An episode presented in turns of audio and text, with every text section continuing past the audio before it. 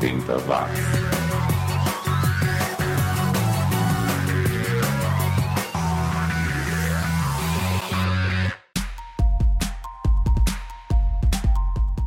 subiu, tá na rede mais uma edição do 80 Watts, uma edição especial. Se você ouviu o resumo do som desta semana, você já está sabendo do que se trata. Se ainda não ouviu, ouça lá. Foi um episódio extra onde eu contei a história da música Formosa, do Zero. Quer dizer, eu não. Quem contou tudo em detalhes foi Guilherme Snar, fundador do Zero, que gentilmente cedeu algumas horas do seu dia para gravar essa conversa comigo, que foi muito legal e muito rica. Tanto que eu fiz o episódio do resumo e muita coisa ficou de fora. Aí eu pensei, quer saber? Vou lançar essa entrevista com o Guilherme lá no 80 Watts, uma edição bônus de Natal, um presentão que ele nos deu neste final de ano.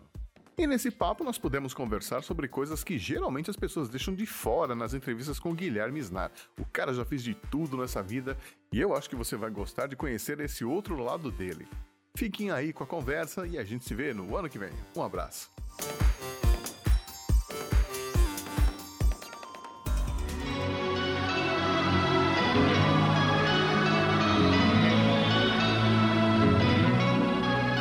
Olá, ouvinte oitentista de todas as décadas e de todas as idades. Está começando mais uma edição especial do Resumo do Som, o podcast da família 80 Watts que conta a história por trás de uma música de sucesso dos anos 80.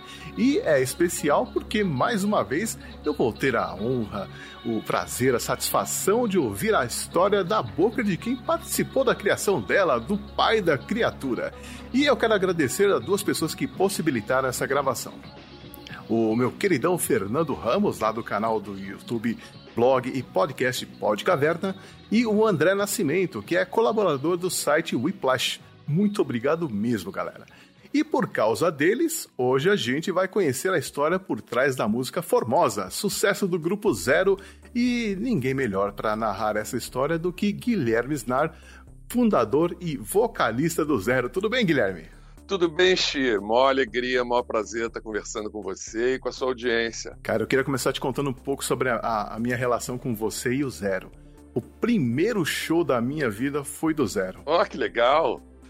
e eu acho que você vai se lembrar desse show em especial porque ele foi bem marcante na época. Foi no 27 de julho de 86, era um domingo, às 18 horas eu paguei 70 cruzados para ver você se apresentando no auditório do MASP. Você lembra desse show? Eu lembro, você pegou a matinê, né? Porque isso foi uma coisa inusitada, na, tanto na história do rock and roll paulista, né? Porque nós fizemos uma sessão na quinta, duas sessões na, não, uma sessão, uma sessão na sexta, duas sessões no sábado e duas sessões no domingo. Em princípio faríamos só três sessões, então foi a era o show de lançamento do Passos no Escuro e em São Paulo, né? Porque, é, enfim, e foi realmente uma noite incrível essa daí. É, eu lembro, inclusive, que eu falei, pô, os caras vão tocar duas vezes seguidas. É melhor a gente ir no primeiro show que né, a banda já entra com mais pique, coisa e tal, né? Então, fazia alguma diferença para vocês ali, fazer duas sessões? Cara, eu vou te dizer o seguinte, né? A gente vinha já numa batida de show que tinha muitos shows por fim de semana, né? Agora, assim, fazer dois dias seguidos, dois shows no mesmo dia, me fez ir buscar uma, uma, uma técnica vocal que eu não tinha, porque eu nunca achei que eu era um cantor, né? Eu, eu, sempre me considerei mais um bardo, alguém que dá voz às ideias, às próprias ideias. E e quando eu tive que passar por isso, eu falei, bom, é melhor então eu adquirir alguma técnica para poder manter a qualidade do, do, meu trabalho durante o tempo que for necessário. E aí eu fui é, estudar canto e aí quase o rock and roll me perdeu. Porque eu fui estudar com a Eliane Caran, que é uma professora de canto lírico, porque assim você tem muitos, muito poucos professores de canto popular como o que eu estava interessado era técnica vocal, não faria, eu não estava indo trabalhar repertório, nada disso. Eu queria técnica vocal. E aí, para técnica vocal, um, um, meio que tanto faz que tipo de técnica você vai aprender. Se é popular ou se é erudito. E eu fui, porque fui, me foi muito bem indicada. Na época, ela era a professora da maior soprano brasileira daquele momento, que talvez ainda seja, porque eu hoje sou um pouco distante da música erudita, né, do canto lírico, mas naquele momento ela era professora da Celine Imbert que era a grande soprano. Então, eu fui fazendo aulas com a Eliane. Uma hora a Eliane virou para mim e falou assim: Escuta, Guilherme, por que, que você canta rock? Eu falei: Ué, porque, porque é a minha música, é a música que eu faço e tal. Ela falou: Mas você ganha dinheiro com rock? Eu falo: Ah, mais ou menos, é mais diversão e. e e né, mais sexo, rock and roll, né, algumas drogas assim mais leves e tal. Ela falou: porque é o seguinte, meu, você deveria fazer uma carreira no canto lírico. Eu falei: mas por que você está falando isso? Ela falou: porque você tem um registro que é um registro raro. A sua extensão vocal é de baixo profundo. E o baixo profundo ele é, um, um é uma região que é fisiológica, você nasce com ela. Você tem pregas vocais de uma grossura que elas relaxadas vibram na, na tessitura de baixo profundo. Porque os agudos, você com exercício muscular, você ganha agudos na voz, né? Porque você, é, é igual levantar peso. Você começa levantando 5 quilos, daqui a pouco você está levantando 50, daqui a pouco você está levantando 150 a voz é a mesma coisa, você consegue trabalhar a musculatura vocal para atingir notas mais agudas, só porque você é, contrai as cordas para emitir os agudos.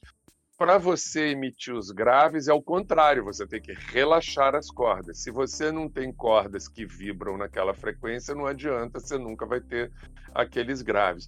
Aí eu fiquei tentado, né? Eu falei assim, poxa, que legal. E, e, mas por que que você diz isso? Ela falou porque se você fosse tenor, eu jamais te daria esse palpite, porque tenor tem milhares no mundo muito melhores do que você, claro, né? Só que baixo profundo é uma voz rara. Então, assim, você não precisa nem ser um bom baixo. Só o fato de você ter o registro você já vai ter trabalho no, no circuito internacional o ano inteiro ganhando em euro ou em dólar. Eu falei, opa, aí eu quero. Aí eu quero, o que, que eu preciso fazer? Ela falou: olha, você vai ter que, domi ter que dominar todas as partes de baixo profundo das principais óperas, em alemão, em francês e em italiano. Aí eu falei: ok, isso não é problema, vamos embora. E, e, que mais? Ela falou. E, e eu falei, mas e quais são os tipos de papel, né? Porque eu não queria botar legging para, entendeu? Aí ela falou assim: ah, pô, os baixo profundos são assim o grande mago, o imperador moribundo, o, o, o pai do rei, entendeu? Era só papel assim, né? De, de, de aparição é, catastrófica ou, ou, ou, dramática, né? É a morte que vem buscar o rei moribundo, é o é só é o, enfim, né? Aí eu falei, cara, mais legal ainda, adorei. Então, vamos embora trabalhar esse repertório aí, vou encarar essa. Aí ela falou assim, mas tem só um problema. Eu falei, qual é? Ela falou assim: ar-condicionado nunca mais, água gelada nunca mais, é, whisky, cerveja nunca mais, cigarro nem pensar e cachecol em volta do pescoço o ano inteiro, no inverno no verão. Eu falei, porra, mas por que isso, Eliane? Ela falou, porque as, as estações são diversas no mundo inteiro e você tem que estar com a sua voz preservada o ano todo. Então, então instrumento, não né? Pode. É. Aí eu falei, ah, então que se foda, eu vou continuar cantando rock. Mas não passou uma, um filme na cabeça, tipo assim, você já se vislumbrando lá na Europa, passeando por Paris, sabe, sendo reconhecido é, como cantor lírico mesmo, assim? Mas é, mas é uma vida de muita abnegação, né? É, você vê essa história. Outro dia eu vi a, a vida da Maria Callas por ela mesma, entendeu? Você tem que abrir mão da sua vida, né? E, e, eu não tenho, eu sou geminiano, expansivo, comunicativo. É, por exemplo, um cantor lírico não pode ter essa conversa que a gente está tendo, por exemplo, porque o cara não pode ficar falando no telefone, porque conversas telefônicas exaurem a sua voz, entendeu? É, é uma vida de muita restrição e eu não, né, não detesto restrição. Eu sou do signo diário, entendeu? É que é complicado, né? Eu fico imaginando, tem tanta gente que quer seguir uma carreira, mas não tem o dom, né? E de repente a gente descobre que tem um dom para fazer uma coisa e meio que fica naquela questão, pô, eu tenho dom, será que eu deveria correr atrás disso? Mas eu não tô afim, Sim. sabe? É, eu lembro sempre não, de uma. Mas o dom... Desculpa. Pode, pode, pode, pode falar. Não é que eu tava. Eu lembro, eu lembro, sempre de uma música, uma letra do, do Merto Jessinger, que ele canta. Eu nem sempre faço o que é melhor para mim, mas eu nunca faço o que eu não tô afim de fazer. Né? Então, eu, minha vida foi muito isso também, né? Então eu fico pensando, para você, você depois se arrependeu ou não sei? Não, primeiro é o seguinte, primeiro Humberto é um grande cara, né? Sou muito fã dele. Tá aí um cara que eu gostaria de ter uma amizade, assim, porque eu sempre curti as letras dele. É um, Aliás, a nossa geração tem letristas incríveis, cada um com seu estilo. É uma, é, eu vou te falar que é um grande orgulho fazer parte desse time, porque é muito fácil você fazer sucesso e ganhar projeção e notoriedade com uma canção boa num momento ruim.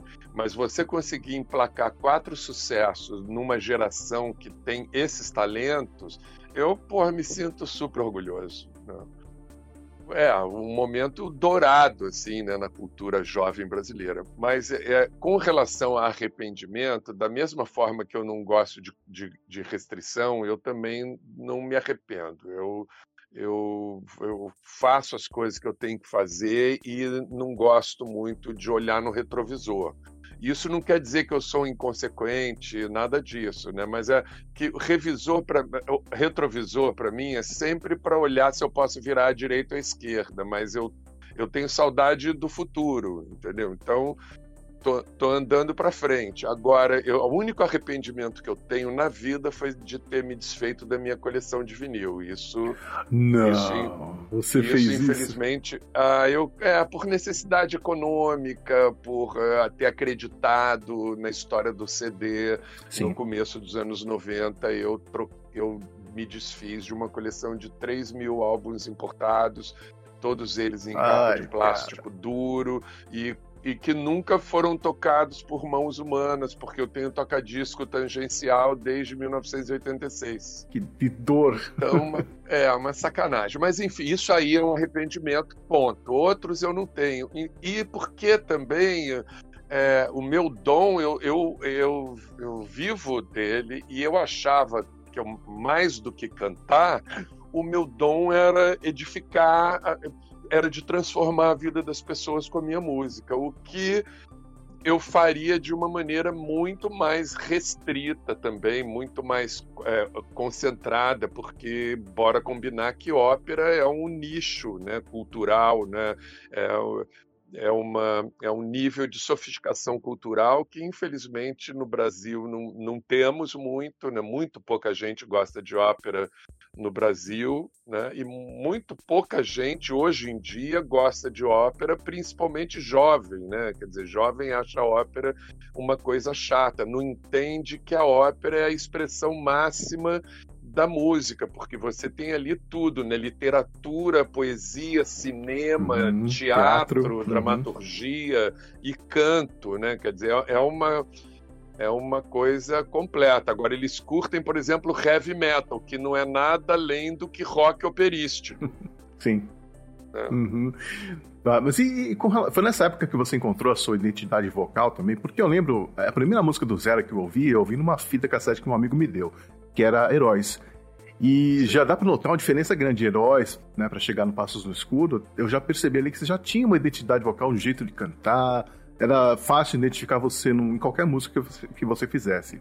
Foi nessa época, mais ou menos, que você desenvolveu isso, ou não é por aqui que eu vou? Não, é porque, assim, eu virei cantor da maneira mais é, estapafúrdia do mundo, entendeu? Porque, assim, minha, o meu, a minha veia musical, ela sempre teve presente. Eu sempre troquei, toquei instrumentos, tudo de maneira autodidata. Eu até tive um estudo é, formal de piano e tal, mas eu, eu larguei né?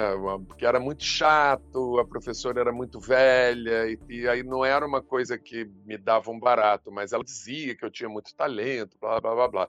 Mas no ginásio, no segundo ano ginasial, minha turma no Colégio Rio de Janeiro contava com o Zé Renato do Boca Livre, um outro cara do Boca Livre, o Guilherme Caran e o Lobão. E aí a primeira banda que eu fiz, eu fiz com fizemos eu e Lobão nessa época do ginásio.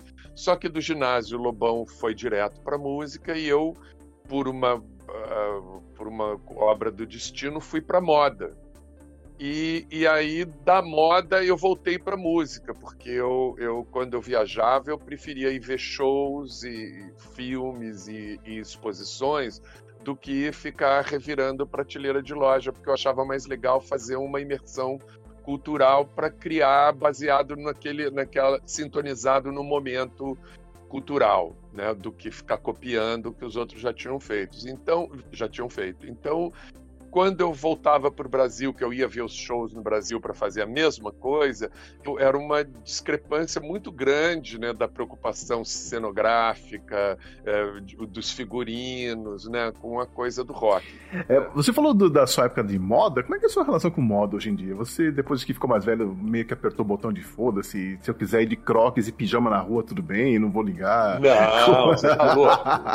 Você tá louco, bicho, porque assim, aí assim, a elegância é uma, é uma coisa meio indefinível, entendeu? Elegância é um estado de espírito, é, é, é igual é igual beleza, né? É, é, são tipos de coisas que são emanação de uma energia interior entendeu? A pessoa ela não fica elegante, ela não se torna elegante, ela pode se tornar arrumadinha, mas se ela não tem um, um, um elan, né? Se ela não tem uma uma elegância natural, porque elegância ela está no gesto, ela está no comportamento, ela não está ela não está só no que você veste, é um conjunto de coisas. Quando você tá, tem mais grana, você pode apoiar a sua elegância com consumo quando você tem menos grana, você tem que apoiar na sua elegância interna e por aí vai. Eu eu comecei a trabalhar com moda completamente por acaso. Eu, eu, eu já intuía que eu tinha um, um, uma elegância, porque assim, eu, eu fui para o colégio interno com 9 anos de idade. 9, 10 anos de idade, eu estudei no interno em Nova Friburgo. E com nove, ninguém passa por um colégio interno e continua a mesma pessoa, né? Porque você tem que se virar nível ninja, né? Porque é, é, é quase que um reformatório, entendeu? É uma, né? Então, quando eu voltei para casa aos 10 anos de idade, eu, eu saí do colégio interno é, eu era parte do, da trupe de teatro amador do colégio, era um colégio revolucionário, chamava Colégio Nova Friburgo, da Fundação Getúlio Vargas.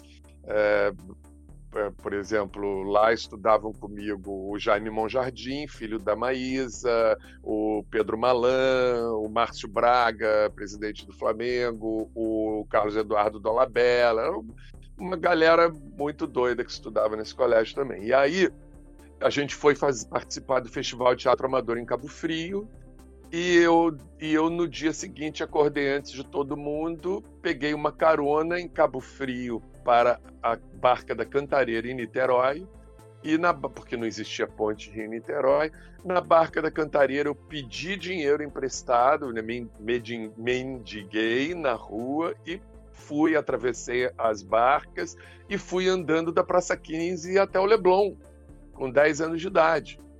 Aonde, aonde que alguém dá no mundo de hoje carona para um guri de 10 anos de idade fugindo do colégio? Nunca. Então, assim, eu quando eu cheguei em casa, eu era um homem, né? E minha mãe insistia em me vestir de calça curta. Então, meu avô tinha falecido, eu achei um baú com umas roupas velhas do meu avô e comecei a amarrar a calça do terno listrado dele na cintura, meio clochard. É, comecei a, a, a usar, por exemplo, camiseta regata preta por cima de uma camisa gigante de colarinho social. Comecei a inventar moda. E aí, daqui a pouco, eu comecei a ver neguinho imitando o que eu estava usando, porque eu não tinha roupa. Aí, e aí, lá pelos 16 anos, entendeu? Minha avó francesa me falou que ela ganhava dinheiro desenhando moda para as principais publicações francesas antes da guerra, em 1929, 1930. Ela era desenhista de capas para Modélia, para o Jardin des Modes, fazia a capa, a, a página central do Le Figaro e aí, eu, na hora que ela falou que ela desenhava e ganhava dinheiro, eu falei: ah, cara, eu sei desenhar.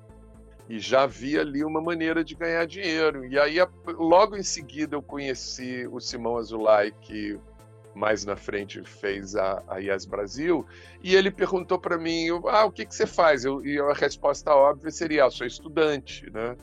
E aí eu arrogantemente ou, ou, sei lá o que, né? Porque eu nem sabia que ele trabalhava com moda nem nada, né? Eu, a gente começou a conversar porque ele estava com uma mulher topless na praia e aquilo em 1975 não era uma coisa normal. Você viu uma mulher de peito de fora e eu ali adolescente, todo galinho, entendeu? Já, opa, essa mulher de né? coisa machista, né? Você acha que é porque a mulher tá de peito de fora, então a mulher vai te dar e tal. E aí eu já cheguei na maior má intenção e ele falou: "O que que você faz?", né? Eu falei: "Eu sou desenhista". Ele: "Ah, eu compro desenhos".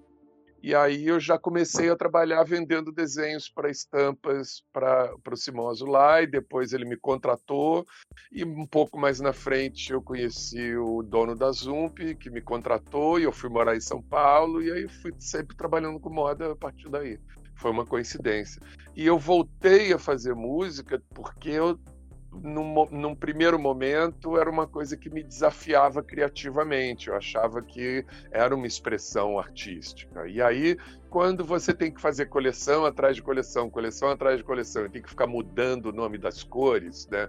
Na vigésima vez que eu fui procurar um nome novo para amarelo, eu, eu de saco cheio. Aí eu, aí eu, eu né, manifestei esse meu desencanto, esse meu incômodo para uma grande amiga, Mônica Figueiredo, e que na época era editora da Capricho, mas ela tinha sido editora da Pop, que era também uma revista, a primeira revista de cultura jovem, né? E aí depois ela foi para Capricho, transformou a Capricho na revista de cultura jovem. E ela falou: "Pô, cara, por que você não vai cantar? Você tem esse vozeirão, né? Eu falo alto e tal. Eu falei, é, tá aí, cantar seria uma coisa legal. Aí, nesse mesmo dia, a gente encontrou o Antônio Bivar, que faleceu esse ano, grande dramaturgo, puta, grande amigo querido, com uma obra fantástica, uma antena para novidade inacreditável, um grande cara, né? uma, uma perda para o Covid, talvez é que eu tenha mais sentido, embora eu tenha tido outras perdas significantes também. Mas aí o Bivar falou, cara, eu tenho uma banda, Voluntários da Pátria, que tem um show marcado e precisa de um cantor. E aí no dia seguinte o Miguel Brella falou comigo, eu fui fazer uma audição e comecei a cantar no Voluntários da Pátria. Cantei e fiz moda até 85. Eu só parei de fazer moda quando me chamou, eu recebi o convite para gravar o EP no Rio, na Iamai Odeon, Passos no Escuro, e aí eu tive que pedir demissão na Elos para para vir gravar o disco. E o meu patrão na época, o Nelson Avarenga, ele falou: pô, vai ser um maluco, vai jogar 11 anos de experiência profissional pela janela, esse negócio de música, isso não dá em nada, e não sei o que, não sei o que lá. E aí o nosso primeiro disco vendeu 120 mil cópias, e a história a gente conhece. É, tem que ter um pouco de culhão também para largar uma carreira promissora que já estava praticamente estabilizada, né? Para arriscar numa outra carreira diferente. Não é todo mundo mas, mas que é consegue, não. Quando você, mas quando você encontra a sua missão, bicho, você não vai em busca dela, ela é um, é um pouco uma energia gravitacional, entendeu? Você é, você é chupado por isso, entendeu? E E eu me sinto assim, eu, fui sugado para esse mundo aí. Eu tentei sair dele várias vezes, né? Porque quando eu saí do Voluntários depois de um ano, eu falei, eu nunca mais vou cantar na vida, porque né, isso aí não é para mim. Mas durante esse tempo eu mantinha as duas atividades, né? Eu trabalhava com moda e, e tinha banda de rock. E, e, isso, o fato de eu trabalhar com moda, era, um, era uma boiada para os caras da banda e também para os meus amigos DJs, porque né, eu viajava duas, três vezes por ano para a Europa e para os Estados Unidos e voltava com a mala cheia de disco, de pedal, de corda, porque não tinha nada aqui. Verdade. Então, então rolava assim, né? É, bom, mas eu não vou entrar em muitos detalhes da sua vida, porque eu vou recomendar para o ouvinte que nos acompanha agora que vá até o canal dos meus queridos do Pod Caverna, porque eles fizeram uma entrevista bem legal com o Guilherme. Lá ele falou um, pouquinho da vida dele, porque se fosse falar tudo que ele já fez aí, acho que precisaria de uma semana de gravação, né? É, verdade, é uma vida aí que tá, tá, pedindo uma biografia já, hein? Faz, faz é, parte é, dos seus planos? Claro que faz, eu só ainda não decidi qual vai ser o formato. Eu não sei se eu vou contar ela na primeira pessoa ou se eu vou escrever ela de maneira ficcional, entendeu? Tem, tem uma corrente que diz que eu deveria escrever na primeira pessoa porque é a minha vida, é meu legado, é a, é a história e seria importante contar ela né, pelos meus olhos, mas tem gente que acha que ela ficaria mais atraente se eu pudesse contar as histórias escabrosas e supostamente no anonimato. Então eu estou ainda nesse dilema, mas vai sair, tem, tá, está no plano uma biografia, com certeza. É, bom, eu vou dar um pitaco aqui. Eu gostaria que fosse em primeira pessoa, porque a gente pode pensar também no audiobook, né? E no audiobook, ouvir a pessoa contando em primeira pessoa é muito legal.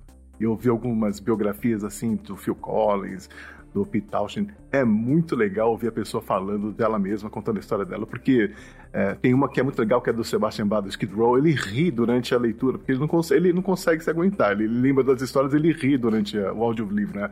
E é muito legal oh, isso. Aí, então ganhou, acaba de ganhar mais é, é, relevância a opção primeira pessoa, entendeu? Você vê, a gente vai conversando e assim, como uma biografia. Primeiro, assim, eu acho uma, uma coisa, sem criticar ninguém que já fez, porque vários colegas fizeram, né? Lobão, é, é o, o Bruno Gouveia, várias pessoas fazem as biografias. Eu, pessoalmente, né, sem nenhum desrespeito por quem fez, eu alguma coisa dentro de mim acha que é um pouco é, cabotinismo, sabe? Pre pretensão, né? Você vivo, escre... autobiografia é uma coisa que eu acho pretensiosa. Mas é, eu sei que é legal, eu sei que é bacana contar essas histórias, eu sei que tem gente interessada em saber, então vai rolar. E pelas histórias que eu, que eu já ouvi de você, é, você me parece ser daquelas pessoas que, que é inquieta, né? que está sempre em estado de, de curiosidade permanente, está sempre querendo ter novas experiências, novas vivências, aprender coisas novas. Você sempre foi assim? Ah, isso é. Tem, tem duas vertentes. Né? O que eu vou dizer é o seguinte: hoje, para mim, curiosidade é a fonte da juventude. Né? Eu acho que enquanto a pessoa é curiosa, ela é jovem, porque muito do que é considerado velhice é quando você acha que você já sabe de tudo, já passou por tudo, que não tem mais saco para aprender nada. Né? Eu, o que eu mais gosto nessa vida é de aprender. Inclusive, eu, muitos anos da minha vida, eu lamentei não ter tido uma vida acadêmica, porque eu acho que é, eu fui subutilizar minha, minha contribuição para a humanidade, ou o cara que falou de pretensão agora há pouco. É, eu acho que a minha, todos, todos nós a minha contribuição para a humanidade ela foi minimizada pelo fato de eu não ter encontrado mestres que percebessem, apoiassem a minha sede de conhecimento. Eu só encontrei mestres, talvez por conta do regime militar, do que, que era o ensino naquela época, eu só encontrei mestres preocupados em me disciplinar. E eu porra, tenho uma, um espírito que reage que é reativo à autoridade imposta, porque eu sou filho da dona Armênia, né? Minha mãe é mãe armênia, pior do que era assim Balabanian. Então, somos três irmãos homens, igualzinho. Né? A juventude não sabe que referência é essa, mas pode pesquisar na internet. E eu então por não conseguia, porque assim a inteligência é muito viva, né? Então eu entendia muito rápido e enquanto os outros ainda estavam querendo entender, eu virava aquilo que se configurava como liderança negativa. Então eu estudei um ano em cada colégio até começar a trabalhar com moda e desistir de vez de estudar, porque era um saco, né?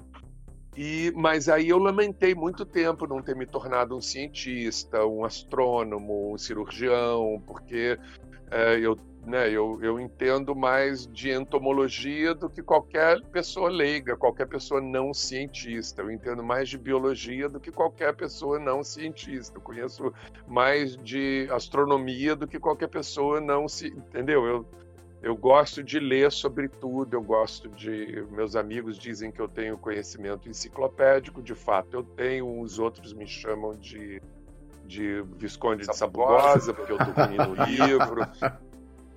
E, e, assim, isso vai estar a serviço da literatura que eu vou começar a produzir, porque esse é o próximo passo, né? Então, esse tipo de conhecimento, ele está a serviço da literatura. Agora, eu sou geminiano. O geminiano, ele sofre de senilidade precoce e padece de infantilismo tardio. Então, eu era uma criança muito velha. Uhum. Você com 10 anos era Sério? mais velho do que é hoje, né? eu era, eu só queria ter amigos mais velhos, entendeu? Era, eu vivia numa zona fantasma, né? eu sofria muito bullying porque eu não tolerava os caras da minha sala, só queria ter amigos de dois anos acima. Os caras da turma de dois anos acima me achavam um pirralho, então eu vivia no limbo. Mas é, esse tipo de, de, de, de atitude assim não complica um pouco para você encontrar teu lugar no mundo, assim, porque você parece que está sempre fora do lugar, não é? É, mas acho que essa é a gênese do artista, né? Quer dizer, o, aí o que aconteceu foi que eu, eu fui para a arte, que foi o lugar onde eu encontrei mais liberdade para ser quem eu era. E, e mas alimentei essa, não vou dizer uma mágoa, né? Mas eu alimentei muito tempo esse, esse sentimento de uma existência desperdiçada que poderia ter sido melhor aproveitada.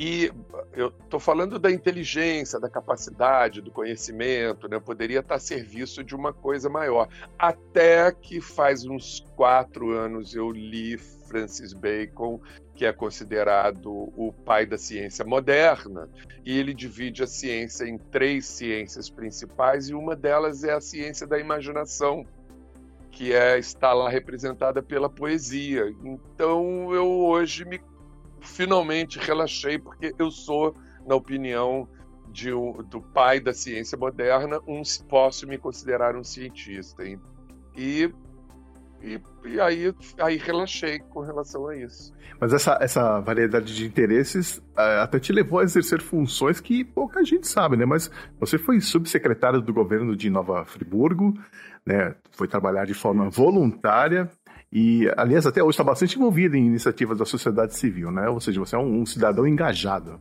Sim, eu era muito engajado em Nova Friburgo. Felizmente, não transferi ainda o meu título para o Rio, porque o panorama político no Rio é uma tristeza. E agora, sim, é muito fácil você conseguir agir né, numa cidade menor, né? Eu, por exemplo, no Rio de Janeiro não tenho, eu não sei por onde começar. Em Nova Friburgo, quando eu cheguei, eu vi que eu poderia contribuir de alguma forma com a minha rede de relacionamento e com o meu conhecimento para o desenvolvimento é, cultural, turístico da cidade. E aí a primeira coisa que eu fiz foi me candidatar ao Conselho Municipal de Política Cultural.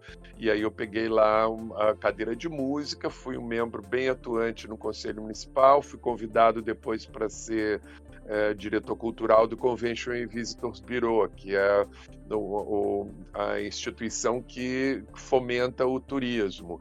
Depois eu fui convidado para ser é, diretor vogal da Associação de Preservação da Memória Ferroviária, porque a história do trem é entranhada na vida de Nova Friburgo e a gente tem um, um plano audacioso de reativar um ramal é, turístico de trem, a exemplo do que liga Tiradentes a São João del Rei, com uma Maria Fumaça e tal.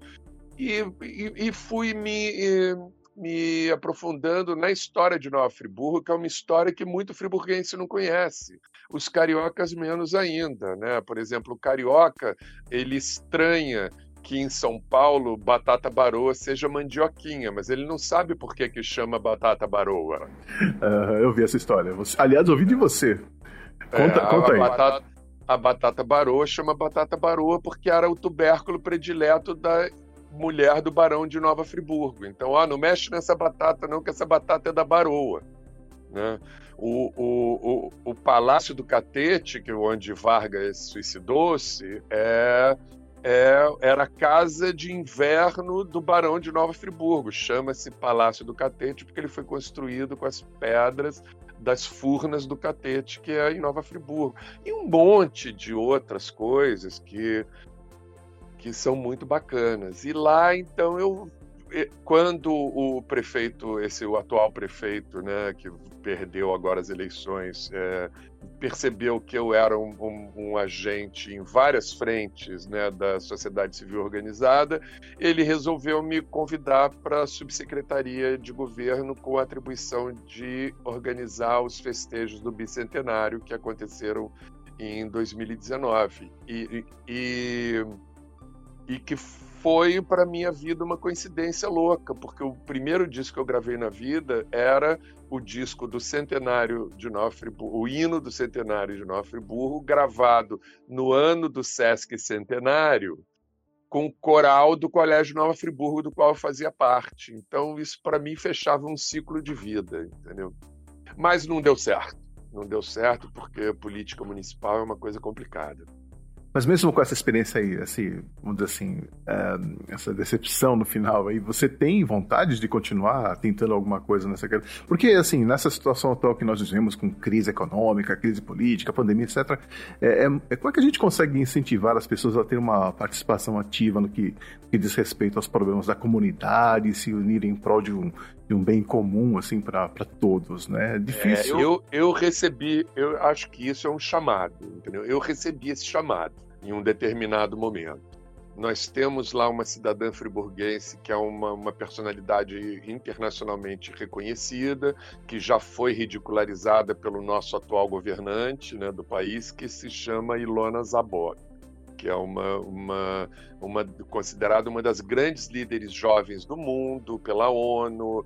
É, ela fez a coordenação do movimento pelo desarmamento, foi convidada para uma cadeira no, na, na, no Ministério do, do do Moro, e aí recebeu aquela chuva de crítica da ala ideológica do governo, e aí perdeu a cadeira. Até hoje sofre muitos ataques do, dos filhos, do próprio presidente, né?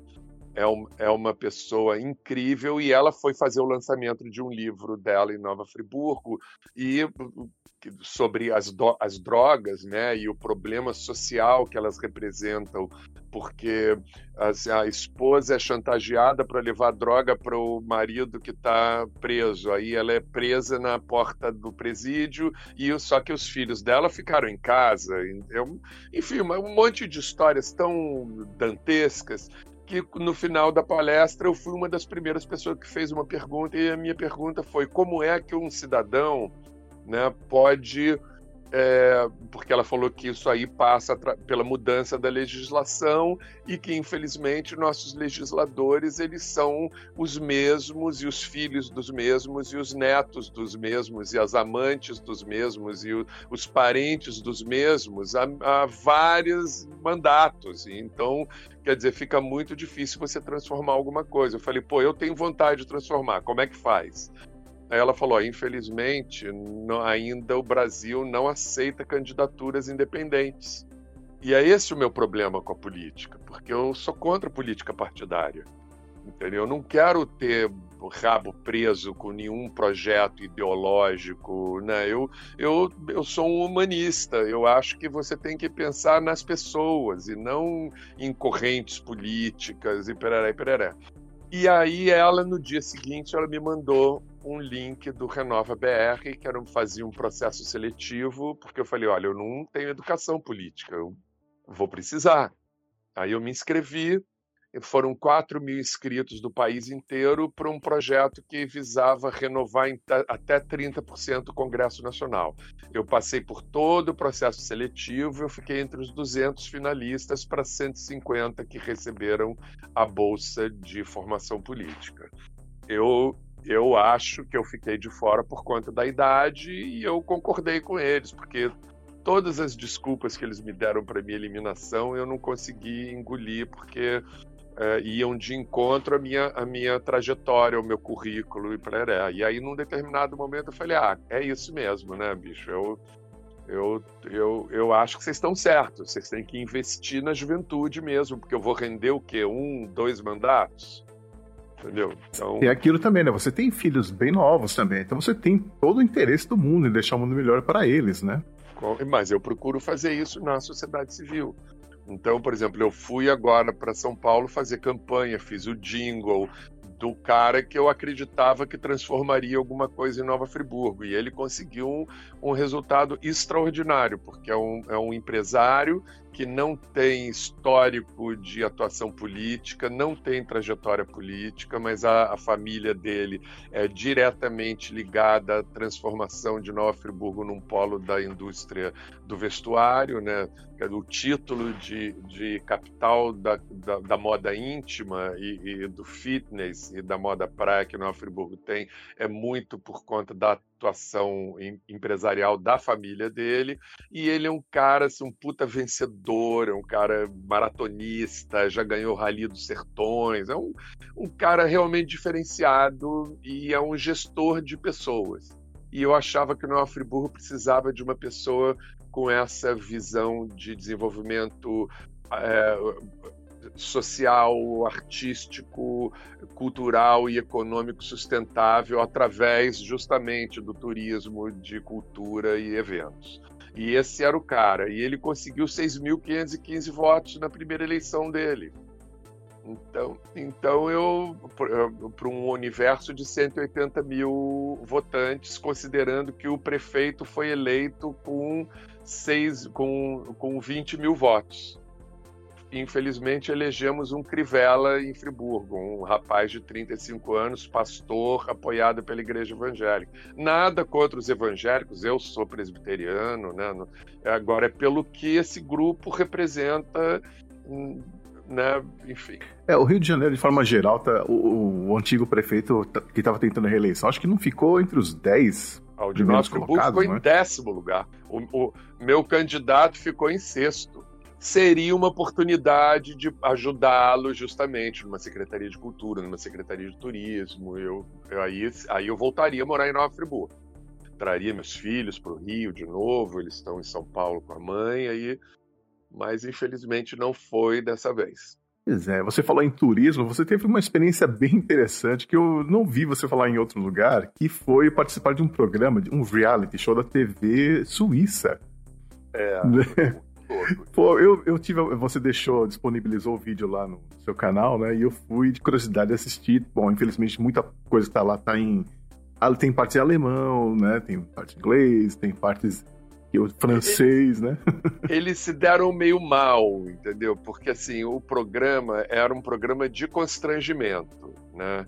Era, era um programa de trocas de cidade irmãs. Então eles pegaram uma galera de, de, de Fribourg, na Suíça. As pessoas confundem Fribourg com Freiburg. Freiburg é na Alemanha, Fribourg é na Suíça. Fribourg é a Suíça francesa, né? A, a, França você tem você tem três línguas. Você tem a França italiana, você tem a, a Suíça italiana, a Suíça alemã a Suíça italiana é Cortina d'Ampezzo, essas coisas, a Suíça alemã é Frankfurt, é, é Zurich, Zurich, né? E você tem a Suíça francesa. Você tem também uma galera lá que ainda fala romanish, né? Que é, são, são, dizem que são templários ou soldados romanos que ficaram lá nos Alpes, enfim é, uma, uma, é um lugar muito assim louco, né? Porque são três é, culturas diferentes convivendo no mesmo país.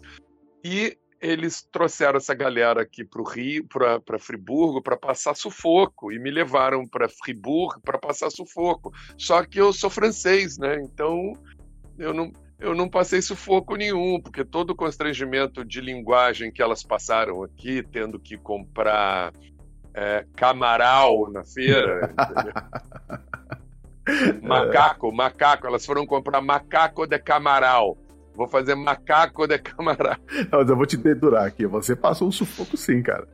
Teve uma aula de Kung Fu ali que. É, pô, mas quem é que vai pra Suíça fazer Kung Fu, cara?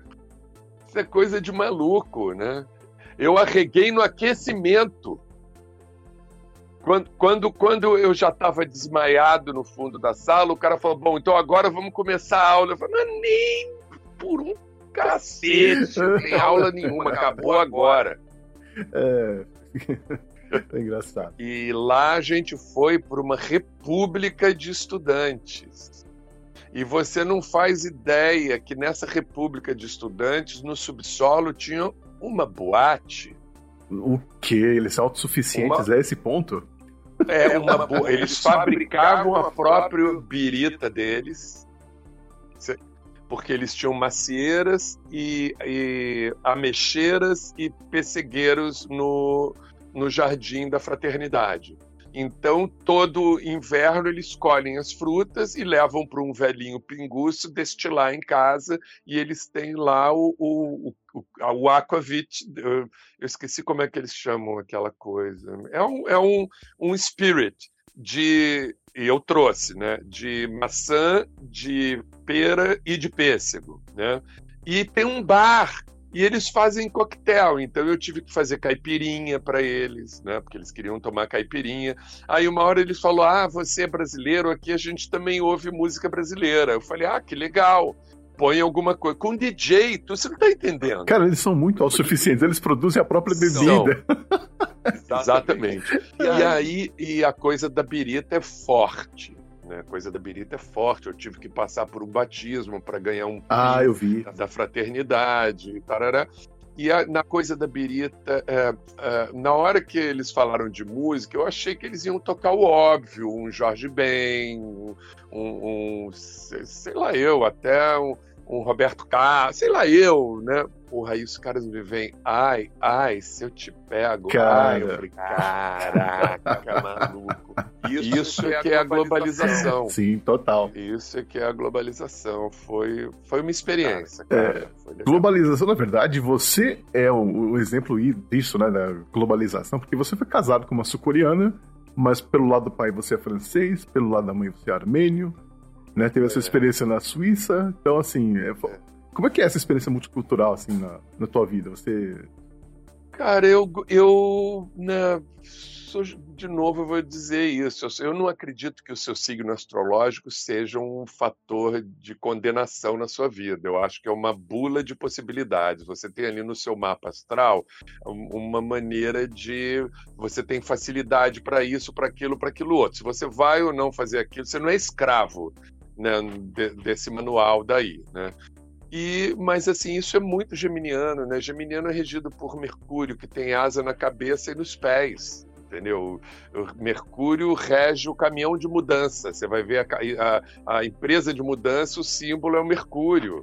Né? Uh, Mercúrio é o mensageiro dos deuses, né? ele, ele recolhe e transmite conhecimento. Né? É, é o arquétipo de, é, de Hermes, né? é o arquétipo de Prometeu, né, o arquétipo de Lúcifer, né, todo aquele que rouba a, a consciência e dá para os homens para a ira dos titãs ou para a ira de Deus, né, porque imagina, os deuses astronautas não queriam que a gente ficasse esperto, eles criaram a gente para sermos né, um rebanhozinho manipulável até a hora que alguém falou, nananina, não, isso aí está errado. E aí a gente criou a consciência. Aí eu não sei no que você acredita, eu acredito em tanta pois coisa. Pois é, mas uma coisa que a gente tem que acreditar é que essa pandemia forçou a gente a, a não só se retirar em casa, né, mas a se retirar dentro de si mesmo. Então, Sim. como é que isso se traduziu nessa sua nova música que você está trabalhando agora, Quando Esse Mal Passar? E agora a gente está ouvindo aí no fundo, que é uma parceria com o guitarrista Elísio Neto. Quando esse mal passar, só restarão memórias vagas. Não vamos nem lembrar o que causou as nossas mágoas.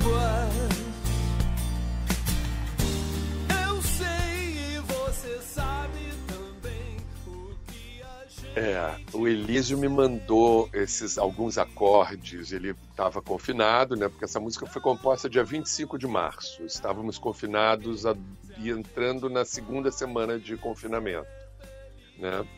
E, e a mulher dele estava grávida, o Lucas já nasceu, é, e, mas ela estava grávida e imagina, eu a quantidade de casal que eu conheço que se divorciou durante a pandemia é é incrível, porque né, às vezes tem determinadas diferenças de convívio que elas são amenizadas pela vida individual no mundo, né? Quer dizer, o cara sai para trabalhar, a mulher sai para trabalhar, cada um vive lá no seu universo.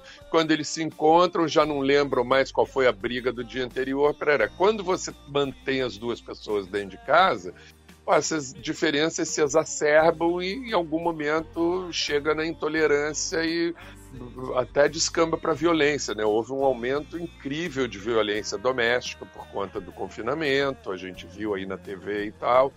E ele, claro que nada que se aproxime disso, mas, pô, mulher grávida, sensível, eles acabaram tendo alguma discussão que eu não sei qual foi.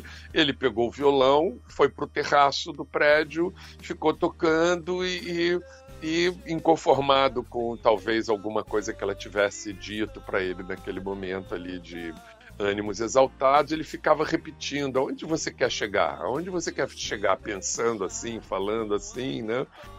E aí me mandou é, é, é, meio isso aí, aonde você quer chegar, e me mandou a, a, a, harmonia. E eu, na mesma hora, bicho, eu falei: bicho, quando esse mal passar, entendeu? E porque aí eu falei assim, quando esse mal, será que aí vai ficar a música confinada ao, ao Covid, entendeu? Prisioneira desse momento? Então eu tive a preocupação de que ela fosse não somente uma canção que trouxesse um, uma, abrisse uma janela de esperança, né? Porque não é só o Covid, né? Você tem aí a política que é um Deus nos acuda, você tem a economia que é um Deus nos acuda, você tem a, a saúde que é um Deus nos acuda. Então, o racismo é, estrutural que é um Deus nos acuda, você, enfim, eu, o que não falta é mal, né?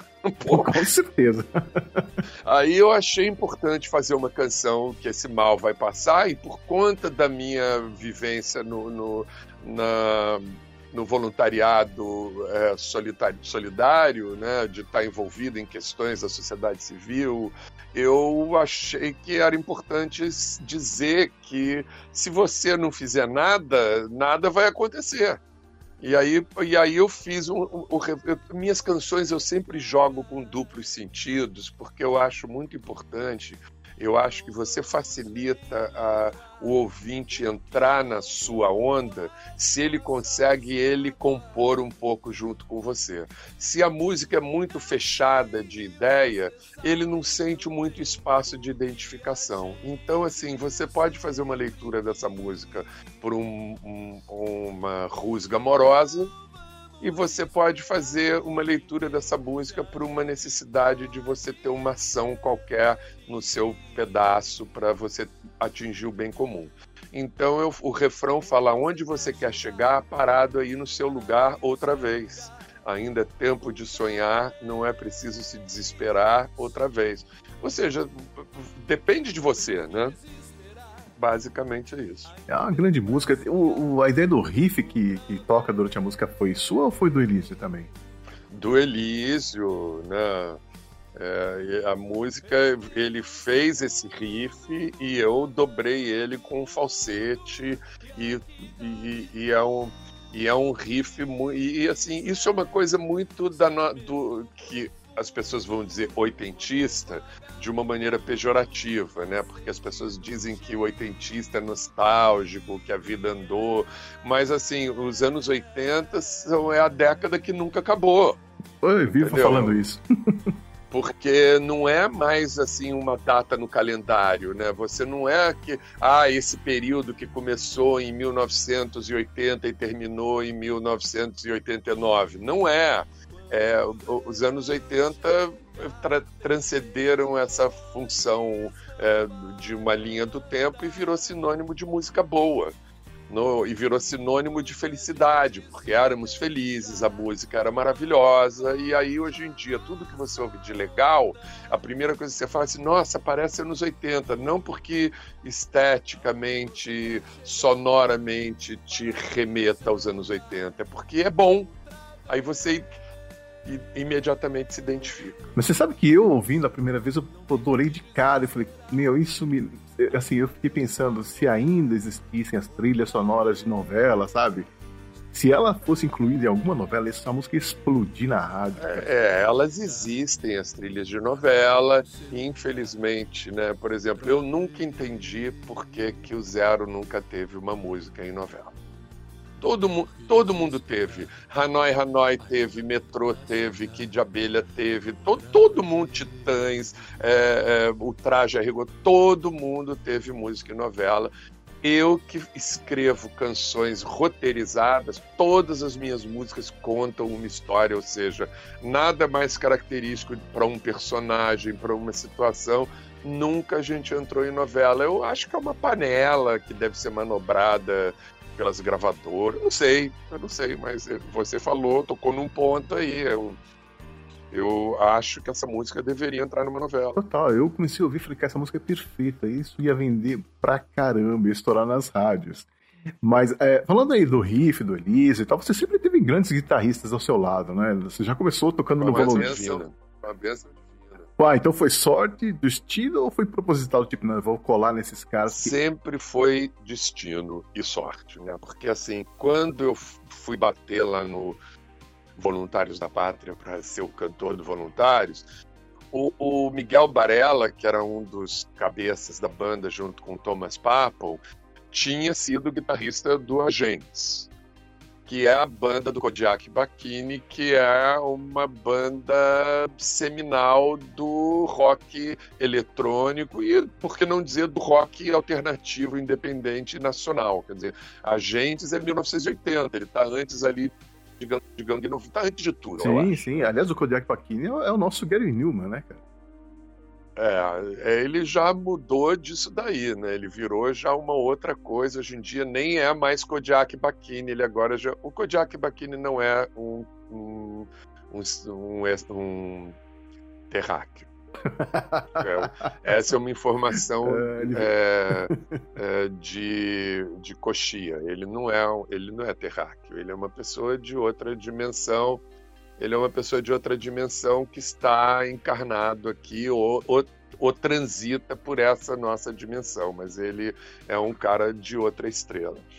É, ele já mudou de nome, agora ele tem um nome latino, ele pegou o um nome de alguma entidade asteca, eu, eu, não me lembro direito. Ele me fala, a gente conversa muito. E ele continua fazendo música, mas... Continua fazendo música, claro. O Kodiak, ele foi o curador da mostra Brian Eno na, na de videoarte na, na Bienal de São Paulo de uns 10 anos atrás, não lembro direito quando foi.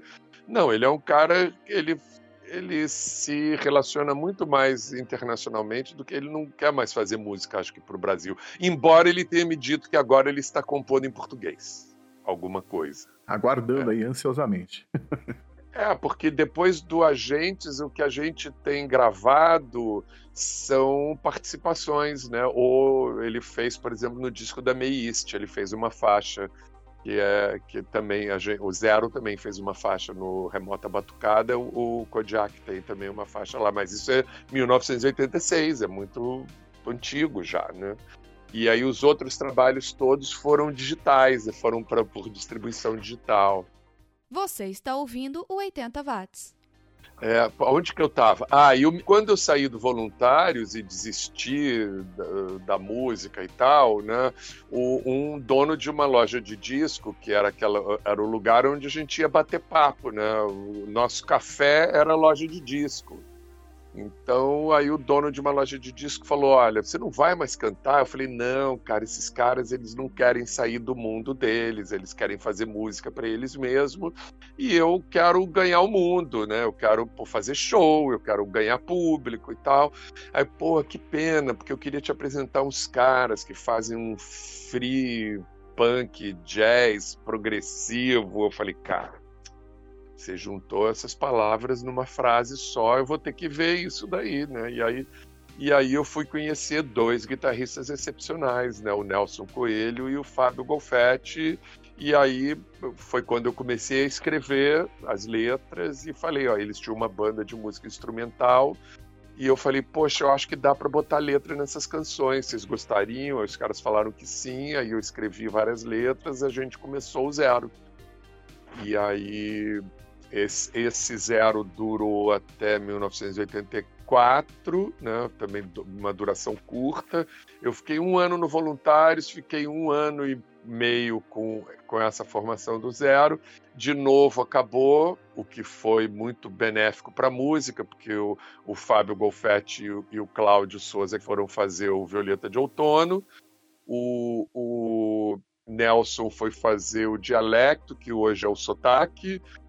O, o Roberto Birri foi tocar com a Vange Leonel, fez o Now. E o, e o Gilles Eduardo foi tocar com o Lune, da Marisa Hort, das Irmãs Barros. Então, quer dizer, foi, foi proveitoso para a música, né? A gente deu vários filhotes, assim. E aí, logo em seguida, aparece Eduardo Amarante na tua vida. Que era o outro guitarrista do Agentes. Ah, então já era conhecido. O Agentes era um duo de guitarras, Miguel Barella e Eduardo Amarante com o Kodiak no teclado. E o Eduardo tinha terminado a banda dele que chamava Azul 29, onde ele tinha conseguido um tecladista que seguia, que era o, o falecido querido Coronel, que tinha uma vibe parecida com a do Gary Newman, então ele achou, só que com uma pegada mais pop, né? E aí eles tinham lá o Azul 29, que é uma banda também muito bacana, do Tecnopop ali dos 80, de vida curta. Então o Edu me chamou para fazer música com ele sem compromisso. Era tão sem compromisso que ele não foi para o ensaio que ele me convidou. Eu soube dessa história, é sensacional. E aí, e aí, nesse ensaio, nós compusemos, eu, o Rick Vilas e o Fred Hayat, já compusemos de cara cada fim um sonho e na sequência Formosa. Eu comecei minha carreira de letrista colocando palavras nas melodias que eu criei para os temas instrumentais do zero. Hoje em dia, no meio da pandemia, eu, aconteceu uma coisa incrível que eu virei parceiro do Rio do Hora, que é um, um totem da música brasileira. Um cara que tem seis Grammys, é um cara que é o produtor do Martinho da Vila, da Beth Carvalho, do Zeca Pagodinho, quer dizer, um cara super laureado, um maestro respeitado, que já passou dos 80 anos e continua com uma cabeça juvenil, porque teve a audácia de convidar um roqueiro para fazer letras para os sambas e para as músicas dele. E isso ac aconteceu na pandemia. E ele me manda as melodias prontas, e aí eu tenho que escrever letras para compassos malucos que ele cria, enfim.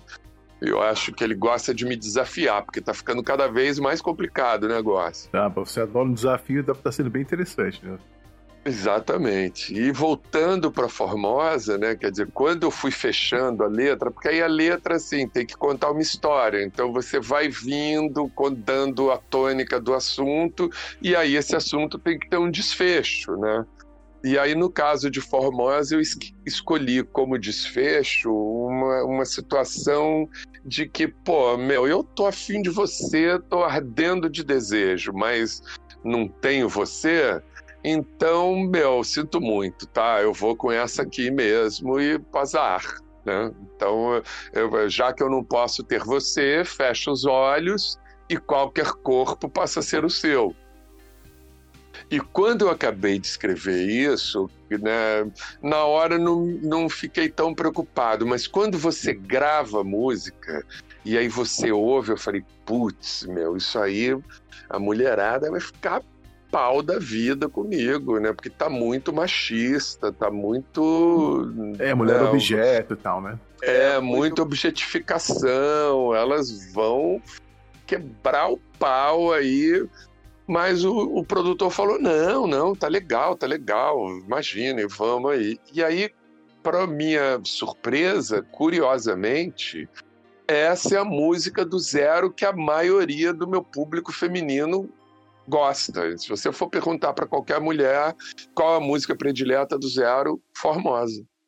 Aí eu fui tentando entender, né? Porque isso para mim era, era um paradoxo. Eu fiquei. Falei, pô, mas esse refrão, você, sacou que esse refrão tá dizendo que se o cara não tem você, eu falo, ah, mas aí ele tá lá pensando em mim, entendeu? Azar o da outra. Ou então, ah, eu faço isso também, eu fecho o olho e fico pensando em outro cara. Entendeu? Então eu aí eu vi que elas não estão. E também essa coisa da objetificação né, virou é, orgulho feminino, né? Meu corpo, minhas regras. Então, o que era considerado, por exemplo, mulher, revista de mulher pelada, que era uma coisa que era considerada machista, até o ponto que a Playboy parou de publicar mulher pelada, entendeu? Hoje em dia é o contrário. Hoje em dia, assim, meu corpo, pô, eu faço com ele o que eu quero. Então, assim, é, virou. É, eu, um homem da minha idade, da minha geração, hoje ficou perdido, porque a gente não sabe mais o que é machismo, né? a gente não sabe mais o que é racismo é, estrutural, é, é muito difícil. Eu acho que as próximas gerações vão lidar com questão de gênero, com racismo, com, com de uma maneira que a gente não foi educado para lidar. Então eu, eu ainda tenho muita dificuldade, né? Eu ainda, por exemplo, falo, na verdade não falo, né? Eu falo assistente doméstica, eu não falo empregada doméstica, mas quando você descobre que doméstico vem do, da, do escravo domesticado, você já acha que você não tem mais que falar funcionário doméstico, entendeu? Porque você está ali, de certa maneira, falando de um ser humano que foi adestrado para o serviço dentro da casa grande. Então é, é porra, mas é foda, né? Porque eu passei a vida inteira falando assim, você não consegue, né? Assim, né? Eu falo com os meus amigos que a gente que cresceu aí nos anos 70, 80 e tal, se você hoje em dia não tá em desconstrução, meu amigo, você tá sofrendo nesse mundo, porque eu acho até interessante a gente estar tá vivendo essa, vendo essa passagem, né? Parece que a sociedade agora chegou num ponto e falou assim: não, isso aqui chega, vai ficar no século XX, já estamos no século XXI, vamos deixar isso para lá. Já estava na hora de deixar isso para trás. Né? Então é, é, é mas aí eu, eu, não sei como é que fica, porque, por exemplo, a MPB sofre muito com isso, né? Porque você tem muita. É, mu você tem muita material lírico que faz referência a mulata, a nega, né? É, levanta, levanta, nega maluca. Não, levanta, levanta, nega manhosa, deixa de ser preguiçosa, vai procurar o que fazer. Porra, Erivelto Martins, né? Você vai o quê? Condenar o cara como racista? Não, esse era o universo dele, né? É, ou então, lata d'água na cabeça, lá vai Maria, lá vai Maria, sobe o morro e não se cansa. Entendeu? É, é, sei, deixa eu ver, que, né? É, o escurinho era um pretinho direito, o escurinho era um, pre, um pretinho direitinho, agora anda com a, com a fama de vilão. O escurinho era um pretinho direitinho, agora anda com essa fama de vilão. Parece praga de madrinha ou macumba, de alguma escurinha que ele fez em gratidão. Ou seja, como é que vai fazer? Aí a gente entra naquela seara de separar artista da, da obra e coisa e tal, né? Mas é bem complicado. É, os, os, caras querem. Os caras é, demonizaram Monteiro Lobato. Porra, eu sou uma criança que cresceu é, fã da literatura de Monteiro Lobato, mas aí o cara sacaneia a Tia Anastácia, sacaneia o Jeca Tatu, e aí? É, eu acho que a gente tem que observar com um olhar atualizado, claro, e mostrar como era e trabalhar em cima disso para que isso não continue, né, velho? Cortar é. essa, essa perpetuação da, da ideia. É, mas não corta, porque enquanto a língua né, tem tudo isso daí, né? Por exemplo, na hora que você fala, vamos deixar mais claro isso aqui, ah, o que, que você está dizendo? Essa coisa é bem complicada. Você está dizendo mais claro enquanto aponto a Sim.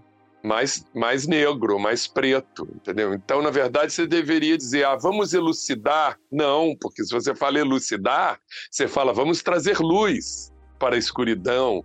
Então, meu amigo, isso daí é, é, é, é difícil. É, eu não vou dizer que é difícil. Não é, não é, não é para fracos, não. Daí o termo racismo estrutural, né? Tá na estrutura de é. tudo mesmo, né? Pois é. Mas você cantou um samba aí agora, é uma coisa que você tá pretendendo fazer no futuro também, né? Cara, eu tenho, eu tenho um disco pronto de samba, que é como eu cheguei no Rio do Hora. Eu queria que ele produzisse meus samba.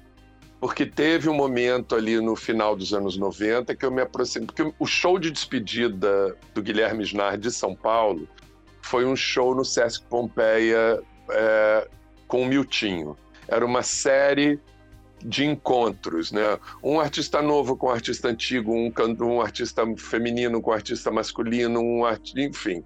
E, eu, e o Zé Carlos Costa Neto, que produziu essa, essa temporada, perguntou com o que eu gostaria de fazer. Eu, por acaso, vi o Miltinho no, no programa do Jô, eu falei, caramba, o Miltinho, eu, porque no meu inconsciente é, musical hereditário, eu conheço as músicas dele, porque era o que minha mãe cantava né? Hum. Então eu pô, falei, vou convidar o Miltinho. E aí, quando eu convidei o Miltinho, eu falei, bom, preciso estudar o repertório do Miltinho, porque inclusive ele ia tocar com a minha banda, né? Na época eu tava. Não, não era zero, eu tava tentando fazer uma carreira solo e tal. E é, fui pegar toda a discografia do Miltinho no Museu do Disco e ouvi. E fui vendo que eu conhecia 90% daquelas músicas, né? Daquele repertório e fui atrás do compositor e dei de cara com um compositor que eu nunca tinha ouvido falar em lugar nenhum. E fiquei espantado desse compositor ser desconhecido, porque tudo bem, eu sou do rock, mas eu não sou totalmente ignorante, né? Eu conheço Noel, Lamartine, é, Batatinha, Lupicínio, é, Erivelto, é, Adoniran, né? É, é, Vanzolini, quer dizer, eu conheço a galera, mas, é, mas e, e eu falei, eu nunca ouvi falar em Luiz Antônio. E ninguém nunca ouviu falar em Luiz Antônio. É, mas, mas Luiz Antônio escreveu Sassaricando, todo mundo leva a vida no arame, que todo mundo sabe cantar. Luiz Antônio escreveu Eu bebo sim, vou vivendo, tem gente que não bebe, tá morrendo, eu bebo sim, todo mundo sabe cantar. Luiz Antônio escreveu Lata d'água na cabeça, lá vai Maria, todo mundo sabe cantar. E outras dezenas de composições. Aí eu, claro, qual foi a primeira, primeira pergunta para o Miltinho? Miltinho, cadê o Luiz Antônio? Ah, a gente brigou lá atrás, não sei o quê, faz tempo que eu não sei dele, mas ele tá vivo sim. Então eu fiz esse show em 92, vim morar no Rio em 92 e comecei a procurar o Luiz Antônio. Em 97, em 95 eu descobri que eu estava casado com a sobrinha dele. Ah, vá. Que, que absurdo Porque, coincidência. É, uma loucura. É, destino de novo, de né? Novo. Porque assim, eu, o Amarante foi tocar na banda porque eu encontrei com ele na rua. Ele falou: Ô, Isná, você tá indo aonde? Pô, vou fazer um som com os caras, vem me encontrar. Né, o, o, o, primeiro zero, o cara, não, pô, queria te apresentar uns caras aqui que fazem um som maluco. É tudo assim na minha. O, o, o voluntários, assim, pô, encontrei uma banda que tá precisando de um cantor. Uhum. E aí, e aí eu, a minha mulher virou para mim e falou: Guilherme, esse Toninho que você não para de falar dele com todo esse Luiz Antônio, é o Toninho? Eu falei: como assim Toninho? Não sei. Não, é porque o, o marido da minha tia Leia vive batucando esses sambas aí no isopor quando a gente vai pra praia em Guaratiba. Eu falei: pô, pergunta pelo amor de Deus pra sua tia Leia. E era. aí eu comecei a frequentar a casa do Luiz Antônio, levava uns caras para tocar violão, e ele estava muito amargurado, porque é, tinha morrido Tom, tinha morrido Boscoli, e ele era a turma dele da Cobal do Leblon, onde eles se reuniam, e ele cismou que ele ia morrer o próximo, e de fato morreu. Sim, isso foi, falou 95, foi, foi dois anos depois, no máximo? Ele morreu em 96. Mas isso me deu a oportunidade de fazer o seguinte, porque eu não cantava desde 92. Foi quando eu fui dirigir restaurante francês, parará, parará, e eu fiquei esse tempo todo sem cantar, ficando muito angustiado, as contas pagas, mas o coração exprimido. Né? E eu não conseguia entender, era uma angústia vazia que eu não conseguia entender o que, que era. Quando eu fiquei amigo do Luiz Antônio, eu falei, porra, eu tenho que fazer um show de homenagem para esse cara. Esse cara precisa ser reconhecido na dimensão e importância que ele tem na música popular brasileira. e fui tentar homenageá-lo, porque para mim era um alívio, porque não era mais a volta do zero, não era a carreira solo do Snar, eu pude tirar essa mochila de responsabilidade das costas e fazer uma homenagem para o meu amigo. Eu fiz o show, ele faleceu um mês depois. Ele, ele não foi ao show, ele já foi internado, ou logo depois do show, ou um pouco antes do show, mas as filhas foram, a, a, a, viú, a, viúva foi, a sobrinha foi, o Tarik de Souza foi, foi todo mundo, foi maravilhoso o show e tal. E eu comecei a acumular esses sambas, acumular esses sambas que eu quero gravar um dia. Agora, eu não tenho swing de preto para cantar samba, entendeu? É, é, eu, eu, mas assim, eu tenho voz, né? Quando eu conheci o, o Toninho, a primeira coisa que ele falou, primeiro ele ficou orgulhoso de um jovem, na época eu tinha 40 e poucos, né, de um jovem conhecer o repertório dele, e mais ainda de eu ter voz. E aí eu entendi porque ele tinha brigado com o Miltinho. Ele falou: Não, porra, você tem voz de cantor, não é igual aquele Miltinho que cantava minhas músicas igual o Gago, né? Você, mulher, mulher que já viveu, viveu, sofreu, não, min, não minta. né? Mas, pô, Miltinho era o mestre do sincopado, entendeu? O cara, ele, isso era o estilo dele musical. Só que o Luiz Antônio, isso emputecia o Luiz Antônio, né? Que falava, porra, canta a música do jeito que eu fiz, caraca!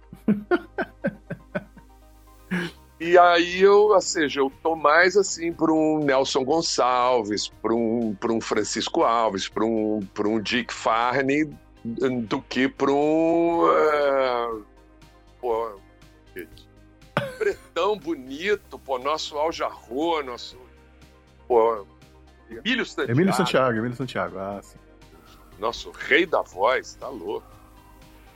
E né, eu não tenho esse swing, né? Eu canto samba do, do meu jeito, né? 80 Bom, Guilherme, eu não sei nem como te agradecer pelas boas lembranças que você me proporcionou nos anos 80, por aquele show incrível em 86, é, por ter, legal por ter isso, né? feito parte da trilha sonora da minha vida e por finalmente poder saber mais sobre essa música incrível que é Formosa. Muito obrigado mesmo. Muito obrigado pelo convite, adorei nosso papo, falei pra caramba, que é o normal do geminiano comunicativo. Espero que você tenha conseguido o seu objetivo. Bom, Guilherme, esse espaço agora é seu. Pode falar sobre suas redes sociais, YouTube, sobre os canais do Zero, onde as pessoas podem ouvir os discos e tudo mais. É, eu agradeço muito a paciência de todos e ouvirem aqui esse maluco que não para de falar. e eu vou só fazer o seguinte aviso, ou lembrete, ou melhor, uma convocação. Porque assim, nós estamos vivendo é, uma realidade onde o artista está privado do seu ganha-pão. Mas não é só o artista, é toda a cadeia produtiva da música. E o que acontece? Né? É, o artista ganha dinheiro fazendo show, porque o, o, a divisão de, do profit, do lucro da música digital, ele é ele divide de uma maneira leonina para quem para as plataformas e o artista ele ganha muito pouco daquilo que você gera com, com o seu acesso ou, com, ou baixando a canção. Então, como é que vocês poderiam nos ajudar? Né? Porque nós fomos os primeiros que foram ajudar vocês. Não estou falando do pessoal da área médica, porque esses uhum. aí não tinham nem como fugir da responsabilidade, mas quem primeiro começou a alegrar o, o tempo sombrio que a gente encarou foram os cantores, os músicos fazendo shows em terraços, em varandas, né, e em lives gratuitas. Agora a gente está fazendo live, precisa ganhar. Então, assim, primeiro, vocês precisam se acostumar a contribuir quando vocês assistem uma live. Uhum. Contribuir não é contribuir somente para o artista, contribuir também para a equipe técnica que ajudou uhum. a montar aquela live, o iluminador, o sonorizador, os técnicos, os holds, né? o pessoal da graxa, porque sem eles nada disso acontece. Uhum. Além disso, você pode também tomar atitudes como assim, gostou da música daquele artista, segue aquele artista na sua plataforma digital diferente, porque aí você sempre vai saber quando aquele artista lançou uma música nova. Uhum. Gostou daquela música? Inclui nos seus playlists. Uhum. Recomenda ela para os seus amigos. E quando você inclui uma música no seu playlist, você dá relevância para aquele artista, para aquele artista no algoritmo. Uhum. Então façam isso, por exemplo, quando encontrarem Guilherme Snar Zero lá no Spotify, no Deezer, no iTunes, no, no Apple Music, né? Uhum. Faça isso no YouTube, quando você encontrar youtube.com barra banda zero, né? Inscreva-se no canal, curta a música, é, é, clique naquele sininho, porque aí você, cada vez que eu botar um vídeo novo no ar, você vai ser notificado de que tem material novo para você curtir. É, siga nosso perfil do Instagram, arroba Zero, porque se você não segue o nosso Instagram, o contratante, que por enquanto está tomando um, um, chimarrão, né, porque não tem show para fazer, o contratante acha que o artista não tem relevância, porque ele fala, pô, você só tem 4 mil seguidores, Uhum. isso não é nada, qualquer menino tem 30 mil. Aí eu tento explicar para ele que meus seguidores são de outra faixa etária, que tem outro tipo de relacionamento, mas não adianta, porque o cara só quer saber do Instagram. Então siga Guilherme Snar Zero no Instagram, porque isso vai melhorar a nossa interação, porque eu vou ter acesso a arraste para cima, vou ter acesso a outras coisas que Sim. facilitam a, a nossa comunicação com vocês. Então, é isso. Viu? Live, doe, compareça. Pode parecer pouquinho, 5 reais, 10 reais, mas multiplica por mil, multiplica por 3 mil, Uhum. por 5 mil.